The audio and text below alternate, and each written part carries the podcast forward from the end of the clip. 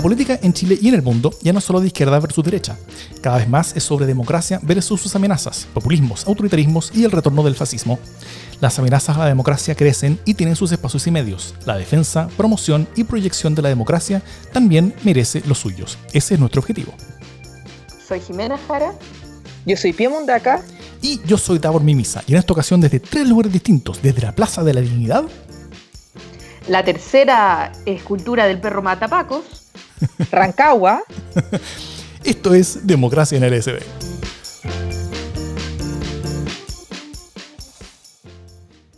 Em, tenemos un programa, bueno, especial obviamente, estamos todos eh, en cuarentena y en este momento estamos haciendo un programa a distancia en tres lugares distintos, eh, conectados vía, vía Skype, donde también nos vemos las caras para poder retarnos entre sí cuando, cuando alguien le toca y, se olvida sus palabras. Em, y, eh, y eso, bueno, nos, costó conectarnos, por eso esta vez el, programa está saliendo eh, un jueves en la noche o un viernes en la mañana cuando, cuando sea publicado, pero en este momento es jueves a las 10 de la noche que estamos eh, conversando, jueves, 20, jueves 19 de marzo, eh, en cuarentena con una situación nacional y mundial, la verdad, muy, muy compleja. la portada del Economist es, un, es, un, dibujo del mapa del planeta Tierra con un cartel que dice cerrado. y y además de eso, bueno, tenemos, antes de entrar quizás a esos temas, tenemos a la, a la Pía de vuelta. Eh, I'm back. ¿Cómo estás, Pía? físicamente adolorida, moralmente arriba. Muy bien. Eh, sí, me gusta. Eh, sí, así estoy. Necesito un par de días de sueño todavía. Fue, una, fue una lucha heroica, la de Pía en, en, en Conchalí, y a la cual le damos no solamente la energía, sino que también toda la admiración, al menos de mi parte, que estamos en las mismas. Muchas gracias, queridos. Vendrán, la bienvenida más batallas. De vuelta, la bienvenida de vuelta, porque vienen más batallas, sí, la pía tiene, tiene pasta de guerrera, lo sabemos. Así es. Eso. Así que feliz de estar de vuelta. Gracias por el apaño en mis semanas sabáticas, que no eran tan sabáticas, pero se circunscribían al territorio de la zona norte de Santiago. Así es. Bueno, mira, eh, queremos partir con el tema que nos convoca. Al, principio, por lo menos, ya eh, pueden estar tranquilos nuestros auditores y auditoras porque estamos dando una señal de normalidad para que no haya pánico por la ausencia de este podcast que Democracia que existe con todavía. tanta. Eh, estamos cumpliendo con nuestro deber, estamos teletrabajando y, nada, lo, primero que queremos es un poco pasarle revista a esta escalada de medidas que ha tomado el gobierno sobre el coronavirus o a partir del coronavirus, ¿no? Eh, lo primero es recordar que hace una exacta semana casi nadie estaba hablando del coronavirus. Yo creo que fue como por esta fecha, la semana pasada, que tuvimos los primeros casos, el primer caso, eh, pero todavía era una pequeña anécdota, todavía todos decíamos que era una, una gripe un poco más fuerte, eh, todavía no parábamos de, de circular con total normalidad y ya la enfermedad se estaba expandiendo. Entonces, eh, ha cambiado violentamente el panorama de una semana a ahora, ahora ya no hablamos de otra cosa. Y la primera comunicación oficial, así, la primera cadena, digamos, eh, o el primer mensaje del gobierno eh, refiriéndose específica y únicamente a lo que se iba a hacer en materia del COVID-19 fue el día viernes cuando se nos habló del protocolo de educación qué iba a pasar. En el fondo, en esa época todavía no habían suspendido las clases, por lo tanto, lo que se nos dijo fue en qué contexto se iban a suspender eh, las clases, eh, en qué caso se iba a poner a la gente o al colegio en cuarentena, eh, en qué caso se iban a restringir los ingresos. La verdad es que fue una agenda súper discreta, por decirlo así, súper amablemente. Hubo algunas medidas ya que llamaban la atención. Por ejemplo, quiero destacar eh, esta, esta comilla cierre de frontera o esta cuarentena por 15 días que iba a afectar a todas las personas que vinieran de países directamente afectados por el COVID-19. Eh, pero que era una medida que no iba a afectar a, a las tropas de las aerolíneas. Eh, que es una cuestión que me llama mucho la atención, porque en el fondo, no sé si Piñera se quiso hacer el simpático con la TAM y no quiso subirle los costos para que pusieran personal extra, o qué es lo que estaba pasando ahí, porque es muy raro que haya una mención específica a la gente de las aerolíneas, eh, que, by the way, podía seguir circulando como Pedro por su casa, no sabiendo nosotros en qué condiciones de salud venía. Mm. Y la otra medida que llamó mucho la atención fue una medida eh, que llamaba a los funcionarios públicos de más de 75 años a que pudieran teletrabajar. ¿no?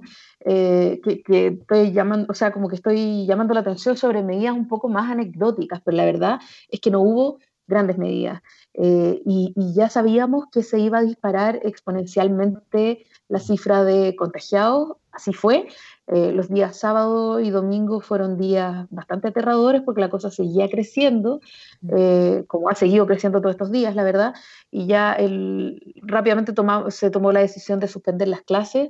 Em, los primeros fueron los municipios, eso es súper interesante porque una vez más fueron los alcaldes los que tomaron la delantera y le marcaron un poco la ruta al presidente ante la ausencia de medidas del, del gobierno eh, los alcaldes y las alcaldesas empezaron a suspender unilateralmente eh, sus clases, las clases de los colegios municipales al menos, y por lo tanto al Mineduc no le quedó sino sumarse.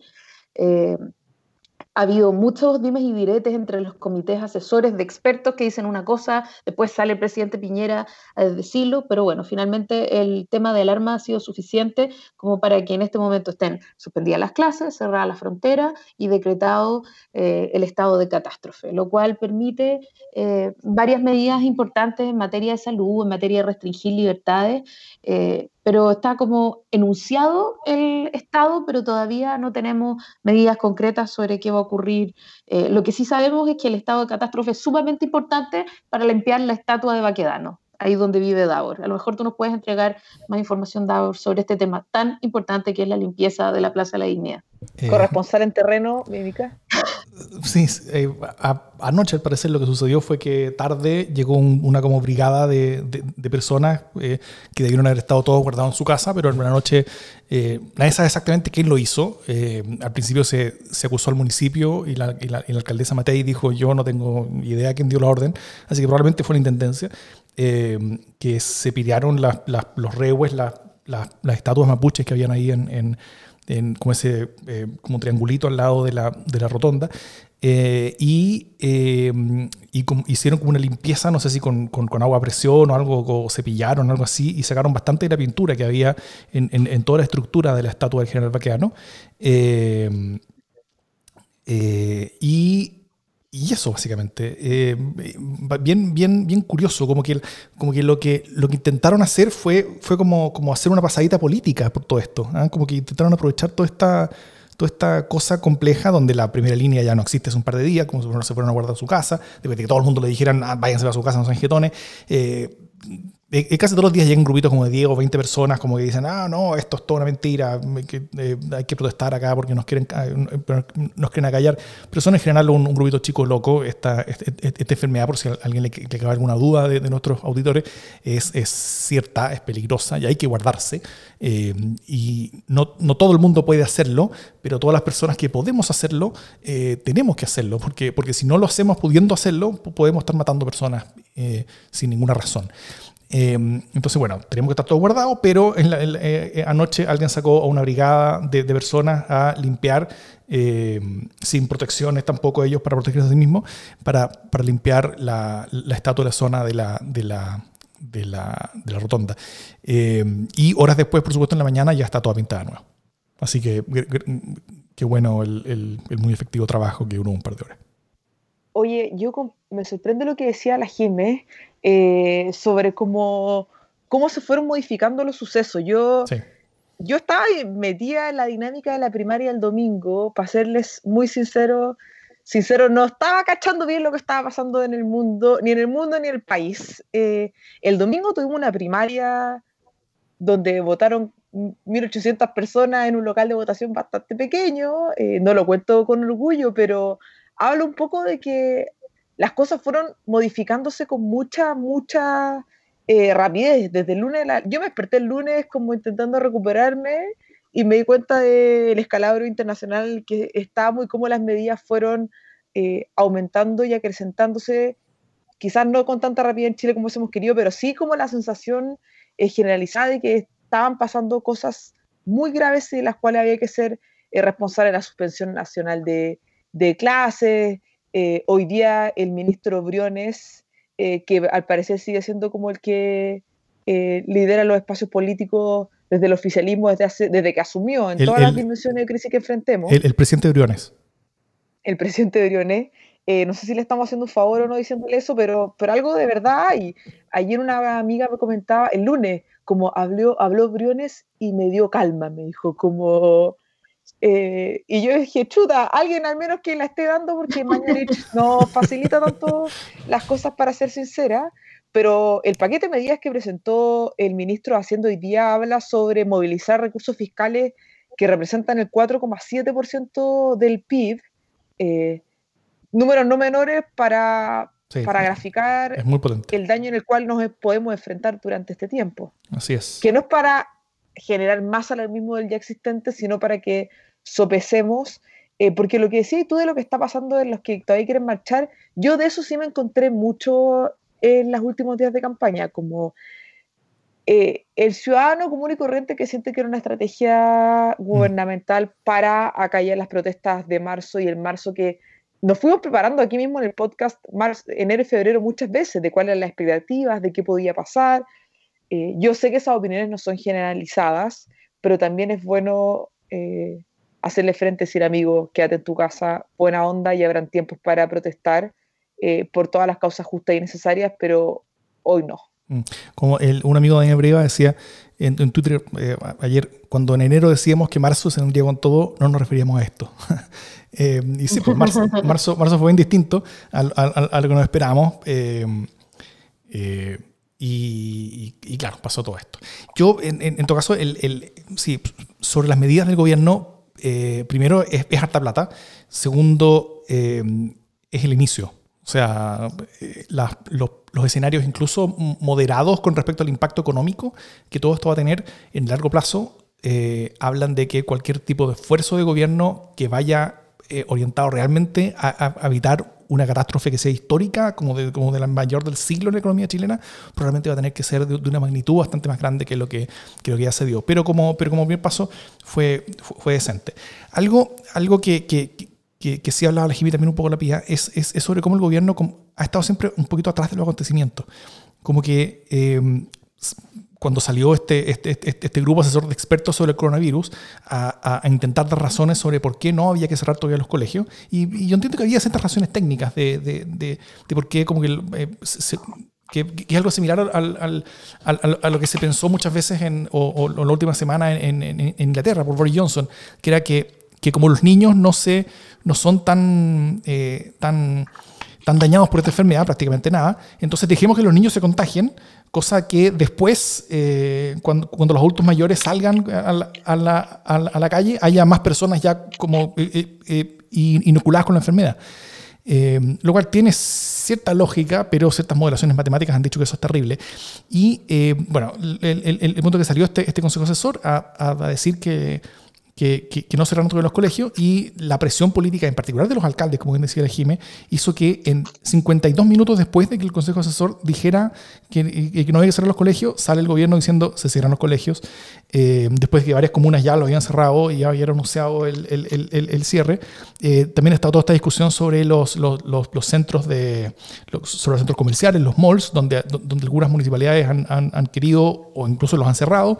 Eh, y la gente del gobierno diciendo, ustedes no tienen autorización para hacer esto, nosotros somos los únicos que podemos hacerlo, y, que no vamos a cerrar los malls, no vamos a cerrar los malls, y después la presión política hace que, bueno, se cierren los malls.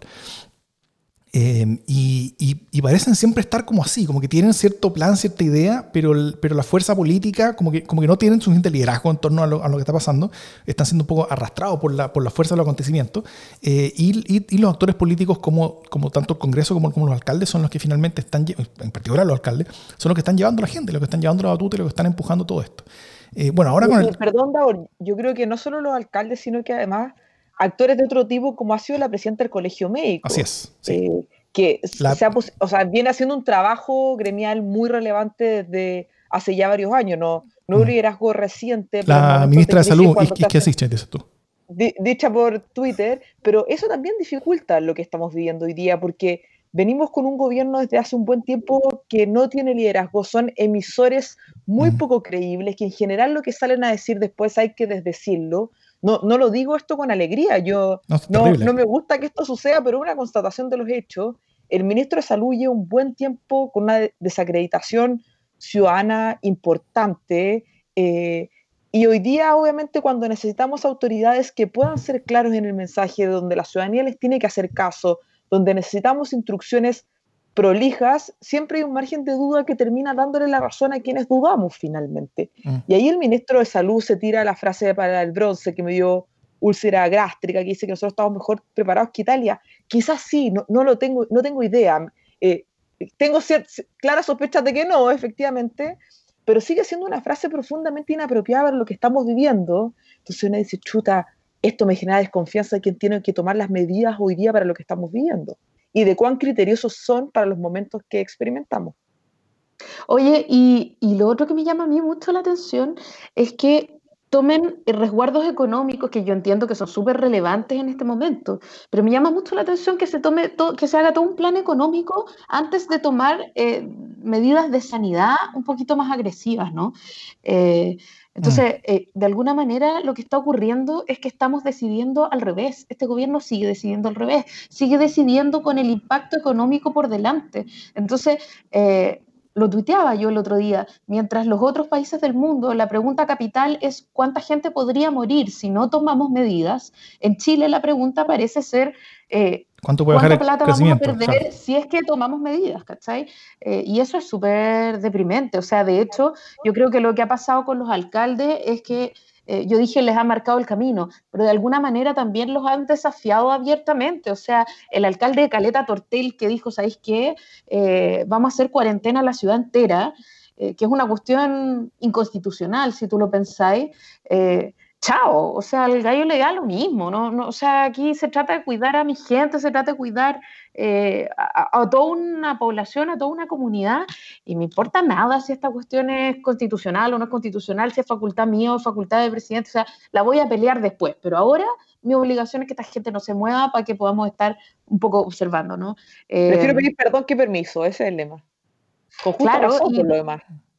Claro, y salen distintos actores. Lo mismo la, izquierda, que ha sido súper interesante porque en el fondo ella es comunista, pero ha estado súper a disposición, ha sido muy diplomática, pero también un poco empujando la carreta, ¿no? Y, y, bueno, Mañalitz, que una vez más ha hecho el ridículo, se ha pedido mascarillas, eh, ha dicho pónganse todos los las mascarillas, eh, al día siguiente sale eh, Piñera a decir las mascarillas no sirven, pónganse mascarillas solo los infectados, no sé, o sea Finalmente, aquí hay un, despelote, una vez más, entre contradicciones, hay grandes contradicciones entre actores del gobierno. Entonces, la gente evidentemente sigue confundida. Entonces, hay mucha gente que se guarda y que es muy responsable. Y sabéis qué?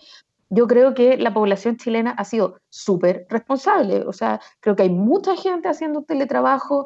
Tú miras, yo vivo acá en pleno Avenida Providencia y a la hora punta, hay súper pocos vehículos, hay muy poca gente circulando, o sea, de verdad la gente se ha tomado esta cuestión bastante en serio, o la mayoría de la gente se ha tomado esto bastante en serio, eh, y sin embargo es, porque la gente se cuida, ¿no? o sea, la gente tiene conciencia, siento yo, de que, de que las cosas son suficientemente contradictorias, eh, y, entonces eso nos ayuda a cuidarnos, ¿no? Por un lado se dice, por ejemplo, si tienen los síntomas, vayan a los centros de salud, eh, o llamen a tal eh, número, en, el, en, ese número no, no se responde. Entonces, eh, un poco siento que la gente se está cuidando, me estoy adelantando a un tema que también vamos a hablar, pero, pero que la gente se está cuidando eh, en ausencia. Y eso me parece súper dramático, porque el gobierno sigue a la saga, o sea, si uno mira alrededor, todos los otros países vecinos cerraron sus fronteras antes. ya Alberto Fernández dijo, Argentina, va a parar. O sea, están están de verdad apurando la causa, entendiendo lo que hay en juego y aprendiendo de la experiencia de Italia y de España, ¿cachai? Y acá estamos esperando que se muera la gente, viendo cuál va a ser el, impacto económico, conversando con los empresarios, todas cosas súper relevantes, pero que a mi modo de ver son ex post, ¿cachai? Sí. Em, como último punto, quizás en esto me, gustaría recordar que los liderazgos eh, son necesarios en estos momentos, sobre todo en estos momentos, momentos de crisis, momentos donde uno siente que hay que, un ataque externo. Acá no hay, no hay, nadie en particular que nos esté atacando, pero, pero estamos siendo atacados por algo, por, eh, eh, por un virus que no podemos controlar y que viene afuera y que, y que y, por tanto, y, donde tenemos que refugiarnos en ciertas cosas. Y generalmente los liderazgos nacionales son en, buena parte de la cosa sobre la cual uno se refugia. Eh, y así sido en muchas partes del mundo. si bien tuvo, tuvo algunos errores en, las primeras determinaciones, en las primeras semanas, el primer ministro Conte de Italia hoy día tiene aprobación de 70%. Eh, siendo que tenía mucho menos hace, un par de semanas. Eh, eh, Macron también se, se, demoró un poco en tomar las decisiones, pero una vez que las, que, las tomó fue en, dos días, ta, ta, ta, ta, ta, ta, y el país totalmente cambió de, dos días para, para el otro y, y, dando un discurso muy, muy potente. Merkel también tiene un rol increíble, pero cuando los chilenos eh, buscamos a nuestras autoridades para, para, tener tranquilidad, para saber qué hacer, para que nos den una guía clara, para que nos muestren eh, con, con, liderazgo qué es lo que todos tenemos que hacer y cuál es el rol de cada uno de nosotros en, en, en, todo lo que tenemos por delante, no hay nadie. Y porque, porque, porque si en verdad ponemos mucha atención en, las cosas que están diciendo, y en, las contradicciones y en las peleas internas y en, cómo dice una cosa y, y, se desdicen 50 minutos después, eh, en verdad es mejor olvidarse de todo lo que sale de por allá y, refugiarse simplemente en las casas, en la familia y en, y autoridades mucho más locales, que, que, que, más o menos similar a lo, que pasó también en, todo lo que ocurrió en, octubre. Y, también está observando cosas, o sea, eh, y con todo eso, Chile igual estamos bien con respecto a otros ejemplos. O sea, por ejemplo, la, la reacción que ha tenido Donald Trump en todo esto ha sido pero ya, o sea, Piñera es un estadista gigantesco al lado de Trump, como, como, Siempre Increíble, pero, pero es que es mucho, que, eso, eso sí que está fregado, eso sí está cagado, pero bueno. Eh, ¿Les tinca vamos el tema? Vamos.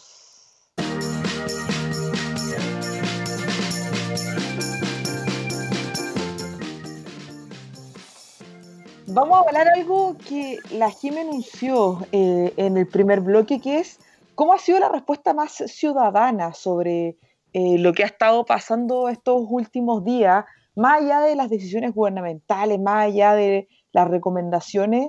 Al parecer, y esperamos no equivocarnos, hay una... La gente en nuestro país ha estado buscando cómo sumarse, siempre hay unos oportunistas, por supuesto, pero hoy día hay muchísima menos gente en las calles, los que pueden hoy día están haciendo teletrabajo, nunca hay que olvidar que al final igual el teletrabajo es harto de privilegio, hay muchas personas que ah, no pueden darse ese privilegio. así es. Eh, las universidades hoy día están todas preparando plataformas para eh, dar clases online. También quedaron obviamente los que se llevaron todos los lisoform, los alcohol gel y las eh, útiles de aseo, pero en general se ha visto, y harto por redes sociales, Instagram, Twitter, como un deseo de ir apañándose en lo caótico que es estar en la casa con todo Jimé Jara no ha estado dando buenos tips de sus actividades eh, diarias, pero también hay un espacio que uno dice, bueno, ¿cómo lo hacen otros que la tienen harto más complicada? Yo recién, claro, decía los que no pueden hacer teletrabajo, pero hoy día me colé, eh, gracias a la, eh, a la tecnología, a la clase de un amigo por Zoom, que él es académico, entonces me dio el código y, y algunos estudiantes comentaban como profesor, en mi barrio se cayó la internet, estoy colgándome de wifi en la esquina, como, como lo choro que uno ve en las redes sociales de la dinámica de la cuarentena, no choro, pero lo más anecdótico, en algunos lugares también involucra un nivel de esfuerzo eh, enorme y así todo, uno ve que la gente le está poniendo, como diría un buen amigo, el pecho a las balas para poder ser eh, buenos ciudadanos y responsables con los otros. No sé cómo lo ven ustedes, cómo están sus dinámicas familiares en mi familia, las mayores de 65, nadie los visita, nadie los contacta, aislados, tomando todas las medidas posibles. Mm. No, en mi caso es mucho más, es, mucho más, eh, eh, yo creo que simple y rápido y corto. Yo vivo solo. Eh, a, mis padres no los veo hace dos semanas y no los, pretendo ver en un buen rato. me, comunico con, con, con, con, todo el mundo por, por, por, por teleconferencia a distancia. Estoy trabajando desde mi casa. Eh, mis reuniones de, La Vega son, son todas eh, por, por video. y, eh, y carrete por video también. anteayer tuve un, un, carrete por, por, no por Zoom, pero por Meet, de, que es de Google, y, eh, y, nos juntamos, no sé, como 20 personas, cada uno con su, con su copete, y estuvimos ahí un par de horas eh, conversando echando la talla. y eso, y no salgo de mi casa desde entonces. Mañana sí voy a tener que ir un, un segundito porque la, mi, mi eriza tiene, tiene un control con el veterinario, así que eso, eso, eso no puedo posponerlo. Pero pero salvo esa, esa salida, que es la primera en una semana, em, eh, eso ha sido mi vida, la, verdad. Encerrado. He harto gimnasio haciendo clases eh, por eh, Instagram y Facebook, harta profesora, profesor dando tips de sobrevivencia a los padres, que yo creo que luego de esto los que pagan educación privada van a estar dispuestos a pagar más, da el aumento de valorización de estos días. Y, y, sí, yo... Sí, dale.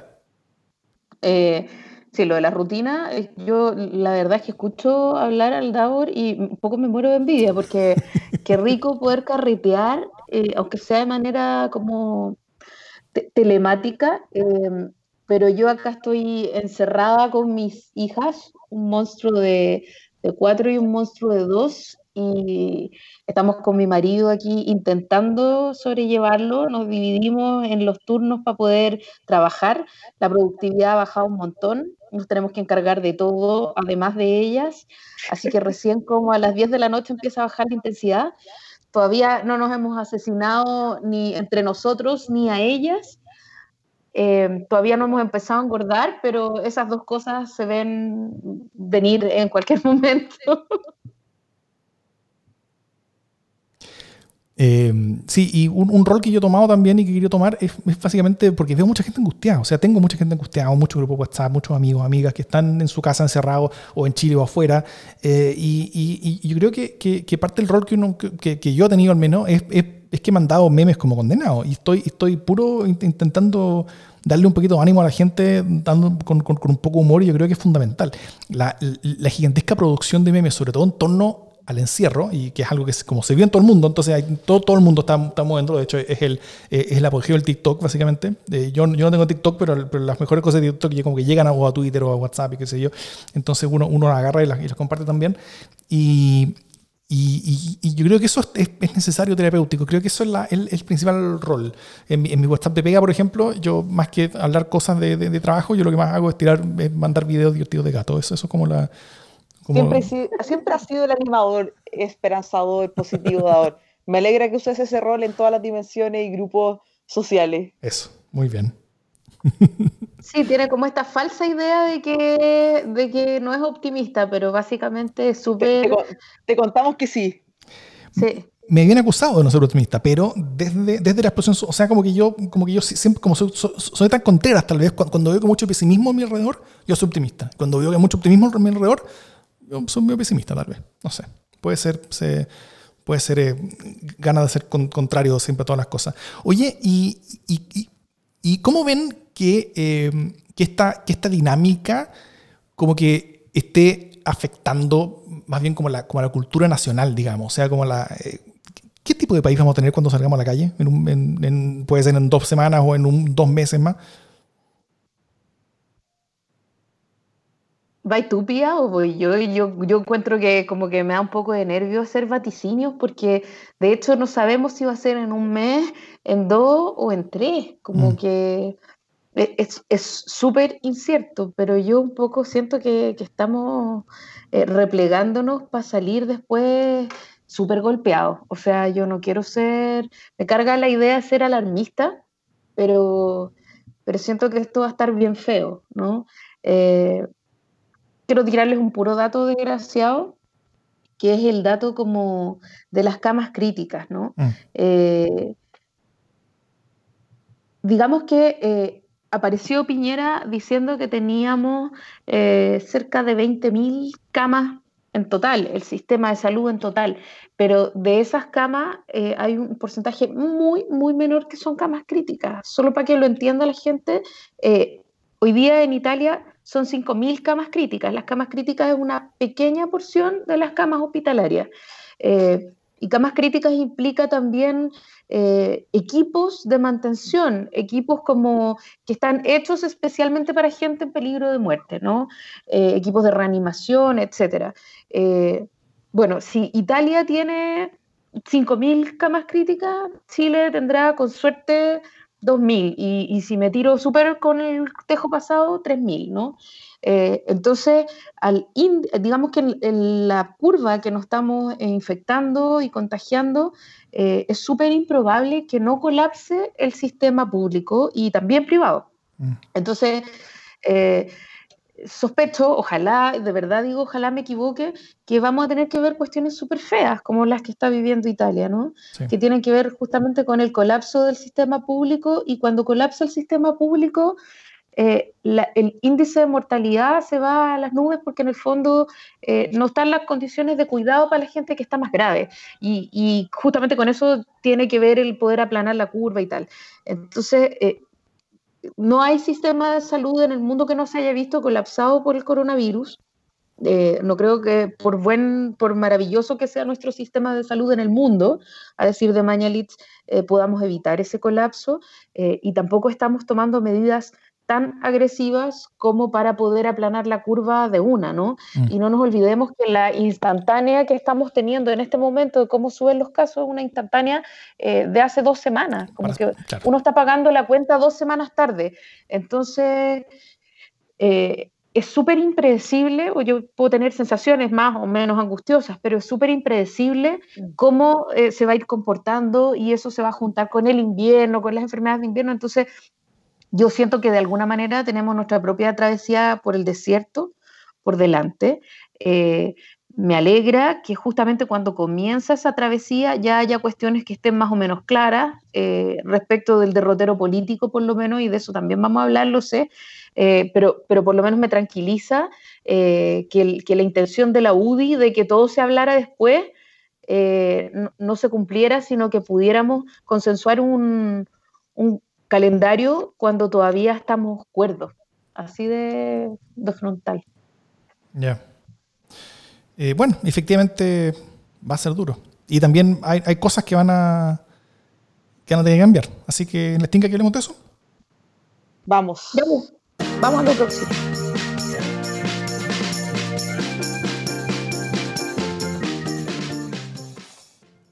Eh, un acuerdo político, otro más. Y este fue más amplio todavía. Creo que eso es, una, es una, primera cosa a, destacar. Aún más partidos creo que participaron del acuerdo político del 15 de noviembre fueron los que participaron del acuerdo político para la postergación del plebiscito. Desde el Partido Republicano hasta el Partido Comunista, eh, todos estuvieron, fueron parte de la conversación, de nuevo liderados por, eh, y, conversación que, partió por una convocatoria de la ministra de Salud, Isquia eh, quien junto con el presidente Ignacio Briones son, son, quienes han llevado todo, todo, este liderazgo temático sobre, sobre todas las cosas que ocurren en Chile. Eh, y eh, bueno, la, gigantesca realidad y clarísima realidad de, los hechos es que esta enfermedad nos hace imposible tener el plebiscito en la fecha que nosotros pensamos, el 26 de abril, en forma segura. Así que después de algo de discusión, discusión que tenía que ser muy rápida porque este lunes empezaba la, la, la franja televisiva. Y, una vez comenzara la franja televisiva, como que es difícil pararla, o sea, porque, después, si, si, que todo, todo, se suspende y la campaña se hace de nuevo después, la, la gente ya ha mostrado sus ideas y, y que hacer la cosa de nuevo, habría sido todo, todo muy complejo. Eh, de hecho, teníamos pensado un, un programa especial para, para, ese inicio de la, de la franja televisiva, el cual eh, tendrá que mantenerse eh, especial y en secreto para después también, cuando sí se haga. Y Em, y las fechas nuevas son eh, el plebiscito constituyente, estos todos en hoy día, será el 25 de octubre en vez del 26 de abril. Eh, eso va a mover las primarias municipales, que iban a ser por ahí por junio, creo, las primarias municipales. ¿Bien?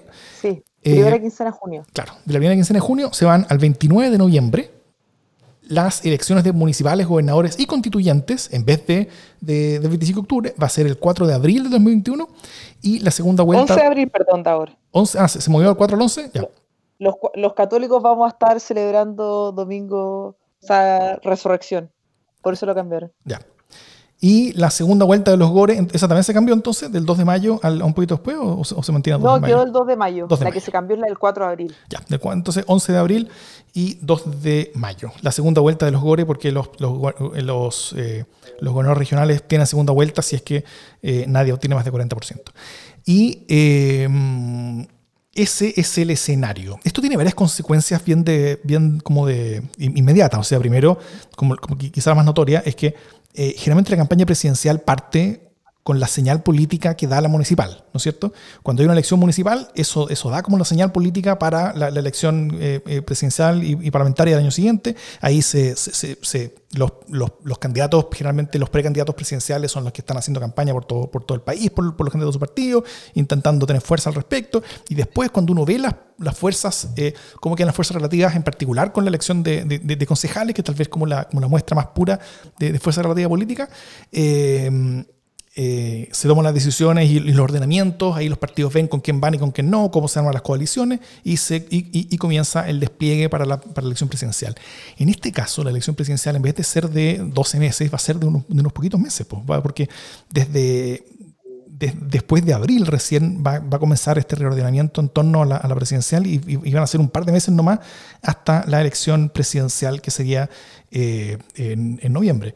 Eh, o sea, un, par de meses más hasta, con, la inscripción, digamos, la inscripción de candidaturas y todas esas cosas. Entonces, la, eh, tal vez la, la, próxima elección presidencial va a ser la menos relevante, en, en, como, como, como, que menos va a tomar la agenda, porque va a tener muy, muy poco tiempo, va a, haber, va a tener poco tiempo como de, como de desarrollo dramático todo esto, y, eh, y, va a estar en un bastante segundo plano, lo cual igual tiene algo de sentido, ¿no?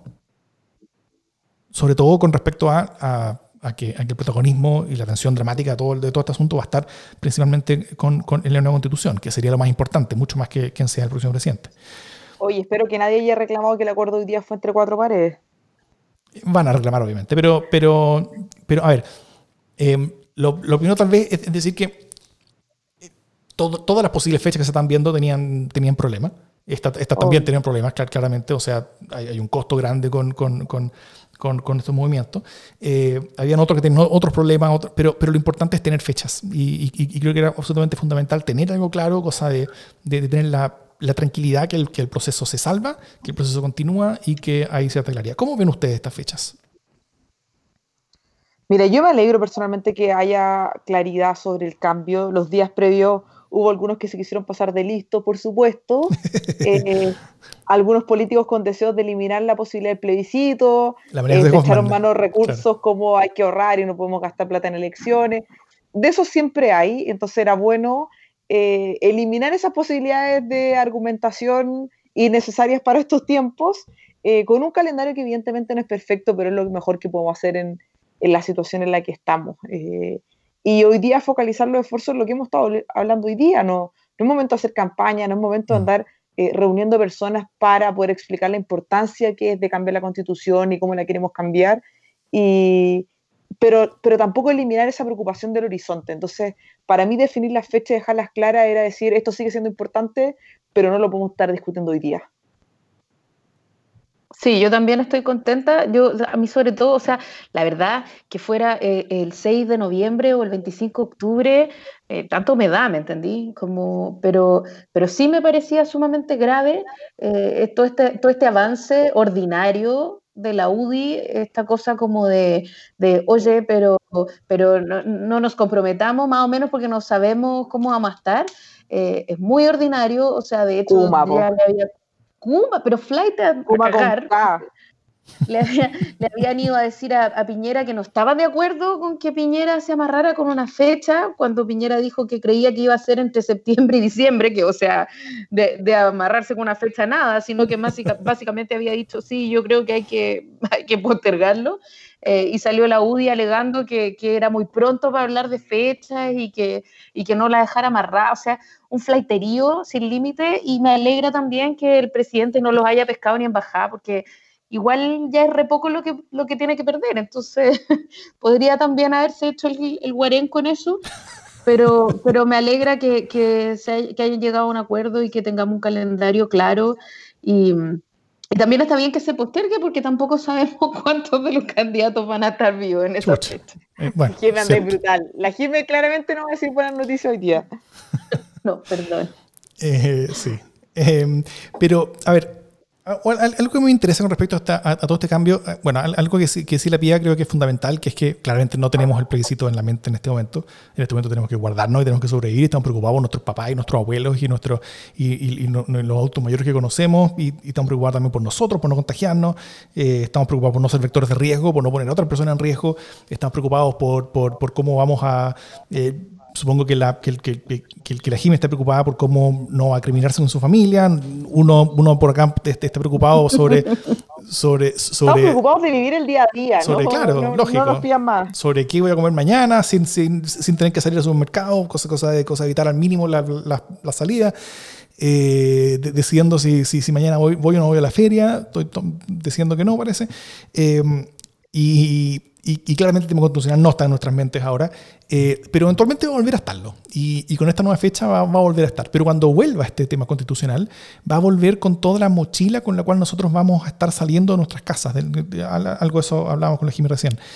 Eh, ¿Cómo viene ese ánimo con respecto al tema constitucional en particular, con, con el que eventualmente vayamos a salir? ¿Ah? Eh, creo que hay, hay, primero hay, hay una cierta como, como característica de, todo esto que ha pasado. Eh, eh, en parte por no tener un liderazgo nacional importante, fuerte y creíble, eh, hemos tenido que, que, como confiar mucho entre nosotros, hemos tenido que, abandonar un poco mucho del individualismo con el cual nosotros hemos, hemos estado viviendo mucho tiempo. las vidas de, de, otras personas están en nuestras manos. Eso es algo que no sucede siempre o, casi nunca de, manera tan, tan, tan evidente y explícita como ahora. O sea, si, si yo salgo y, me convierto en vector de riesgo, puedo estar matando a otras personas. Eso, eso es muy duro. Y, y ese tipo como de, como de hacerse responsable por el otro, creo que tiene ciertas consecuencias en, en, en términos de un, de un, seteo mental con el cual uno llega a una discusión constitucional posterior. ¿Cómo lo ven ustedes? Mire, yo comparto lo que decía la Jimmy al final del bloque anterior de que no es para alarmar más a cada uno, pero el momento es muy difícil y hay países que la están viendo negra y no veo por qué nosotros seríamos la excepción. Ojalá la seamos. Eh, y yo creo que hace que hoy día estemos todos eh, conteniéndonos entre, entre unos y otros, acompañándonos como a la distancia. las pasiones están más a la baja porque hay un, la energía están puestas como en, en sostenerse. Eh, por supuesto, salimos del tema constitucional momentáneamente, yo no creo que esto dañe eh, el deseo de que las cosas tienen que ser distintas. Yo creo que de hecho todo lo contrario. Eh, me cuesta creer que ese espíritu se va a disipar porque también eh, la crisis, la, pandemia que estamos viendo hoy día levanta alertas enormes de que hay formas en las que hemos vivido, en el más amplio entendimiento, que tienen que verse modificadas. Y eso también genera muchas preguntas a, nuestro sistema institucional, a las reglas grandes del juego de nuestro país. Eh, y, yo creo que esto puede empujar de buena manera a tener un debate de... Y, no quiero, o sea, no, no tengo aquí una bolita del futuro, pero pero empuja la necesidad de establecer esta discusión, de que sea una discusión constructiva, de que efectivamente hay cosas que han andado mal eh, y que el espíritu sea mucho menos destruir al otro, porque yo creo que vamos a llegar a esa discusión bien golpeados como para que las energías estén en esa línea.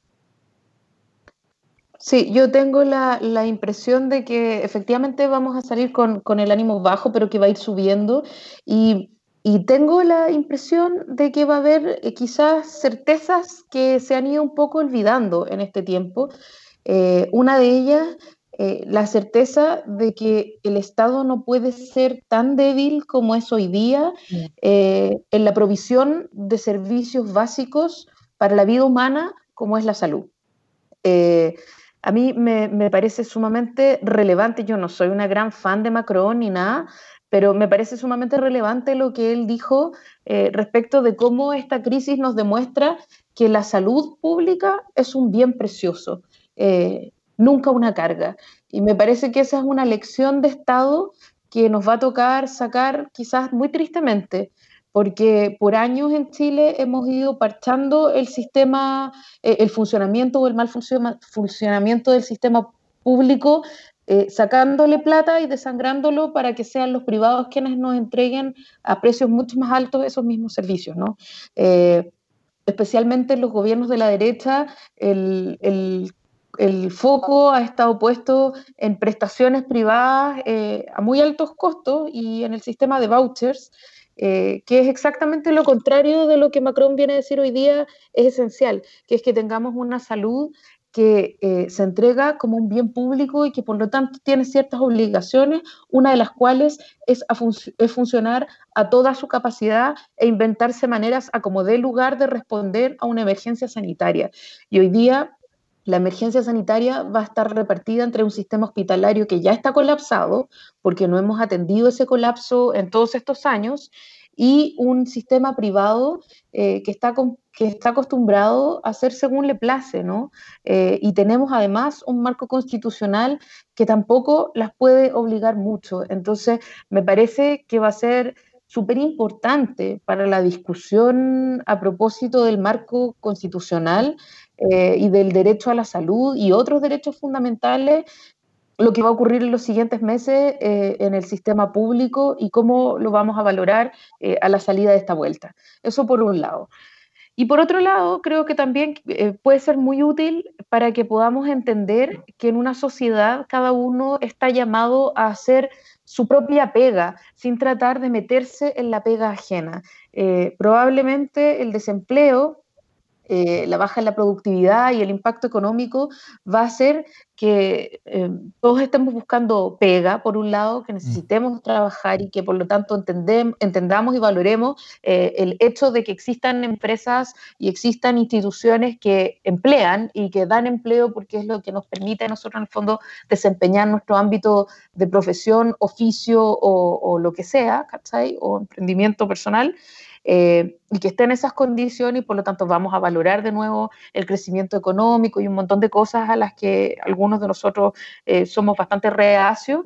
Eh, pero también, por otro lado, para las empresas va a ser una gran lección eh, la importancia que tienen los trabajadores, ¿no? Y cómo es, cómo es imposible sacar adelante una empresa sin los trabajadores. Y en ese sentido, eh, me parece que quizás a patadas vamos a entender que una sociedad sin solidaridad, sin empatía y sin capacidad de entender que cada uno debe cumplir su rol con dignidad, con un mínimo de derechos cubiertos, eh, con ciertas prestaciones mínimas y con respeto por el rol del otro, sin tratar de aplastarlo y sin tratar de, de disminuirlo al máximo, como ha ocurrido sostenidamente con una, con una amplia mayoría de los chilenos y chilenas que han vivido cada vez con menos, con menos, con menos, constreñidos por una ideología que adora el capital.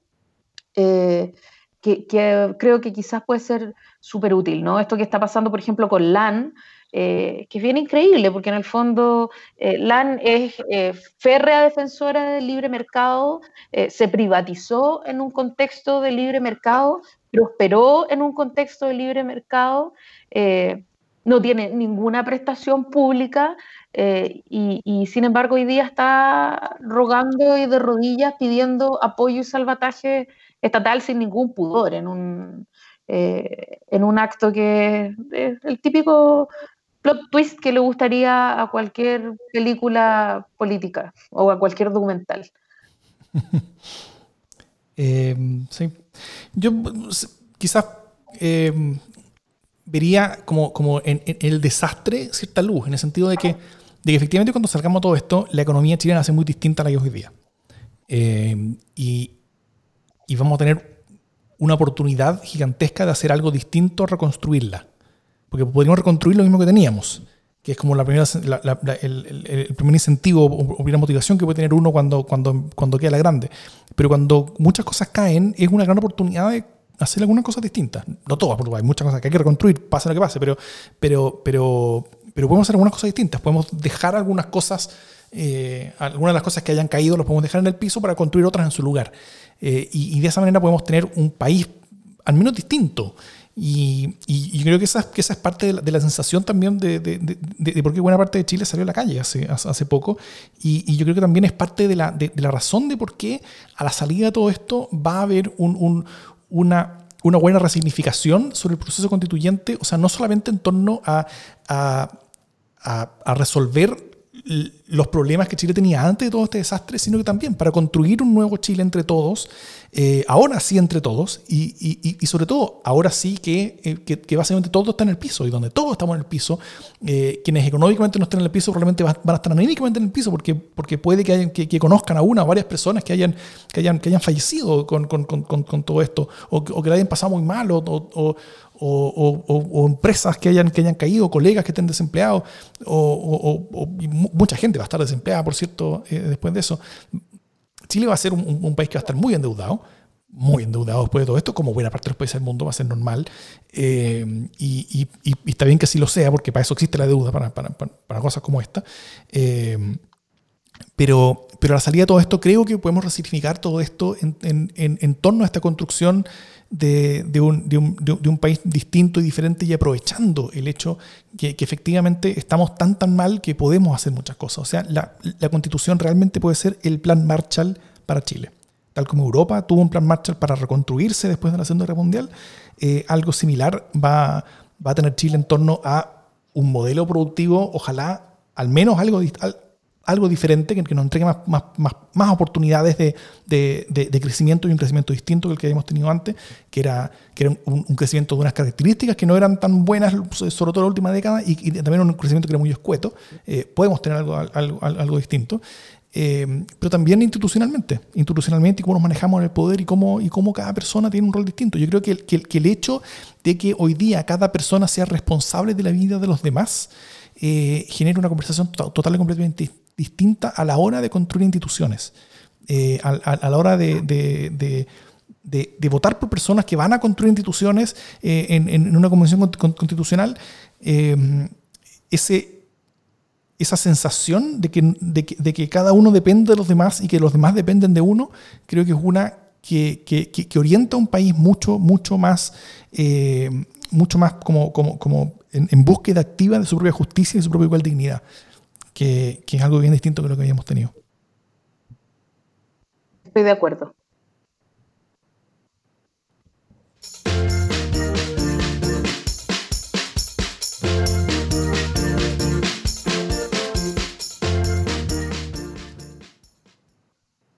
¿Hay buena noticia hoy día?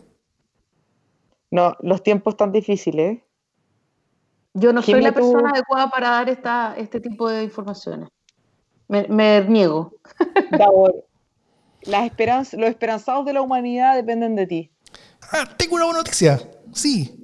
No, ah, eh, tenía otra, pero ahora se me acaba de ocurrir una distinta.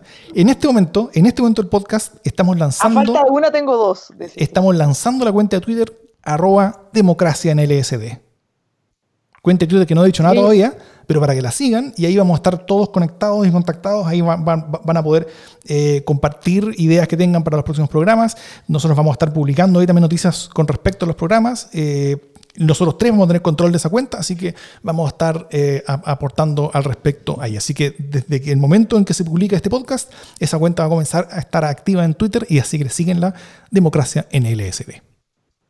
Háganos sugerencias y vamos a inventar también alguna especie de protocolo clínico de, suplencia en caso de que sea necesario. De que haya algún también, caído. También se pueden postular por la cuenta de Democracia en LSD. Y, y, nos comprometemos a meterle más optimismo la próxima semana también. Lo juro, lo juro. Ya, muy bien. Bueno, a, todos, a todos, cuídense, cuídense mucho, eh, cuídense mucho. Si es que pueden estar en sus casas, manténganse en sus casas lo más posible. Cada momento que, están fuera de la calle, fuera del metro, fuera de, de, multitudes y fuera de contacto con otras personas, eh, es, es, un pedacito de una persona que están salvándole la vida. Así que eh, cuidémonos entre nosotros y cuidémonos a lo nuestro y también cuidemos a las personas que no conocemos. O sea, cuando, cuando uno sale a la calle, uno, está protegiendo no solamente a los suyos, sino que también a las personas que no conoce. Y eso, y eso creo que es fundamental y, y, y bonito. Es un, desprendimiento, es un esfuerzo que hace uno de quedarse, si es que puede. No todos pueden, por supuesto, y algunos que, que, simplemente les es imposible, como los trabajadores de la salud, etc. De hecho, los trabajadores de la salud recibieron un gran aplauso hoy día multitudinario a las 9 de la noche. Eh, yo no escuché nada por acá, por, por, Plaza Italia, pero lo, leí en Twitter de mucha gente que, que salió por, por, su, por sus ventanas y en vez de lorear, protestando las leceras que hacía el gobierno, se olvidaron del gobierno y empezaron a aplaudir a los trabajadores y trabajadoras de la salud que se están sacando la cresta y se están arriesgando y, se, y, realmente están convirtiéndose en héroes, en los héroes que Chile necesita. Así que saludos a todos ellos también, eh, excepto por supuesto a, a, los estudiantes de séptimo año de, de medicina en la Universidad Católica que, que, que, entraron a paro, que un paro que duró menos de un día, eh, pero, pero bueno, púdranse. Pero, pero el resto de los trabajadores de la salud, mucho ánimo, mucha fuerza, eh, gran abrazo y todos, por favor, cuídense, manténganse seguros y a sus familias también. Que estén muy bien. Oye, yo quiero, ah. quiero hacer un momento, momento, pero quiero hacer un disclaimer ahí. Fíjate que sin tener a nadie conocido eh, entre los internos del séptimo año y encontrando que la carta se hizo con las patas, o sea, realmente una mala carta, comunica mal los, los motivos, eh, tiene una soberbia espantosa y está además teñida de milenialismo. Sorry, Pía, por lo que te toca. No, yo eh, no tengo alma de millennial, así que no me siento tocada. Aún así, creo que los cabros tienen un punto, eh, un punto que ellos no supieron explicar, pero que luego una chica de la USAC supo explicar, que en el fondo tiene que ver con eh, medidas mínimas de resguardo de salud eh, a, ellos, ¿no? Es decir, ¿sabéis que necesitamos también que no, ser vectores de, propagación de esta pandemia, porque en este momento no tenían ninguna condición de salud, no tenían ningún resguardo de salud, no tenían mascarilla, no tenían guantes, estaban atendiendo a todo el mundo, por lo tanto, no solo era un riesgo para ellos mismos, no solo era un riesgo egoísta, sino que además la gente que va confiada en que en el sistema de salud la van a atender y le van a responder a sus inquietudes. Eh, hoy día estaban corriendo el riesgo de ir eh, preocupados porque pudieran tener eh, coronavirus y resulta que lo iban a contraer ahí eh, y además, como los estaban rotando, y eso era parte de lo que la carta también trataba de explicar, pero tampoco lo explicaba bien, eh, como los están rotando, finalmente es posible que ellos fueran distribuyendo la enfermedad entre distintos tipos de unidades. Entonces, eh, su punto era bien grave. lo explicaron pésimo porque en el fondo entraron desde la amenaza y desde el yo, yo, yo, yo, yo, pero tenían un punto importante que es el resguardo a todo tipo de trabajadores y, sobre todo el resguardo que el sistema de salud debe tener eh, con sus propias tropas para poder garantizarle atención a la, a la gente. Todos, mejores clases de expresión oral y escrita para los estudiantes de medicina. Todos son sensatos por si fueron a paro. Si fueron a paro en estas condiciones, en, Chile así, es terrible. sí. Eso es todo. Eh, ya, que estén muy bien. Cuídense mucho. Eh, hasta, hasta mantengan su cuarentena y hablamos eh, la semana que viene. Adiós. Un abrazo a todos.